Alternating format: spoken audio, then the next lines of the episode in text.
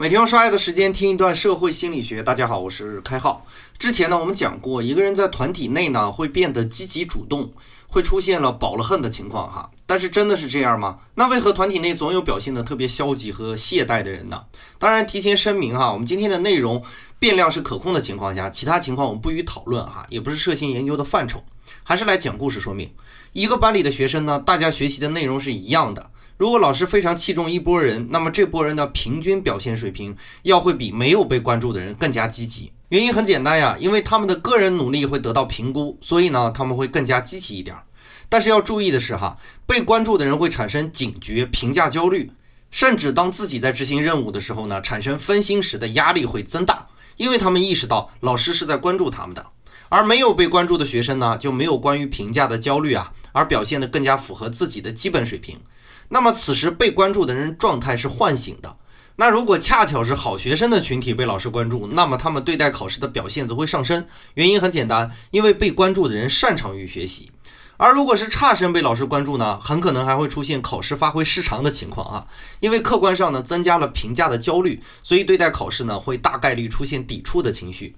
而没有被关注的学生呢，或者说根本就没有意识到老师对他的器重，那么会怎样呢？他们的认知是处于放松状态的，他们对待简单任务时会出现表现力下降的情况，比如本来就会的题，就因为马虎大意所以错了。而如果是复杂的任务呢，比如不是擅长考试的孩子呢，通常会误打误撞考出一个不是很差的结果哈。也就是说，有关于个人在团体内的表现，要分为两种情况、四个结果来观测。两种情况是是否被关注，被关注呢，则会进入社会促进的情况，也就是团体对个人的表现起到促进作用；而没有被关注呢，则会进入到社会懈怠的情况，就是团体对个人的表现没有任何作用。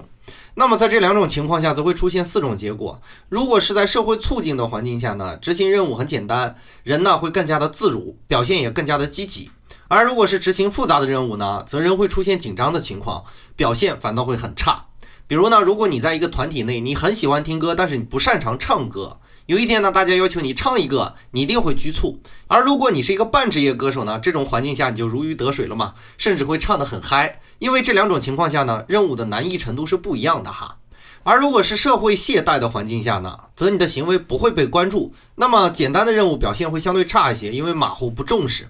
而复杂的任务则会相对的发挥好一些，因为你表现相对轻松嘛。所以你也应该意识到哈，社会环境下的表现取决于两个变量，一个是是否被关注，另一个呢则是是否是擅长的任务。那么今天内容给我们的启迪也非常简单呀。如果你对你现在的技能水平非常认可，那么我希望你多表现表现，多找机会给别人推销一下你的技能。当有人评价你的技能时呢，你的表现会相对好一些。而如果你渴望做一件事呢，其实你做的并不是很好，那么我建议你先偷偷磨练一下，等你稍微有了信心，再让别人关注，这样的技能才会存在的更长久一点。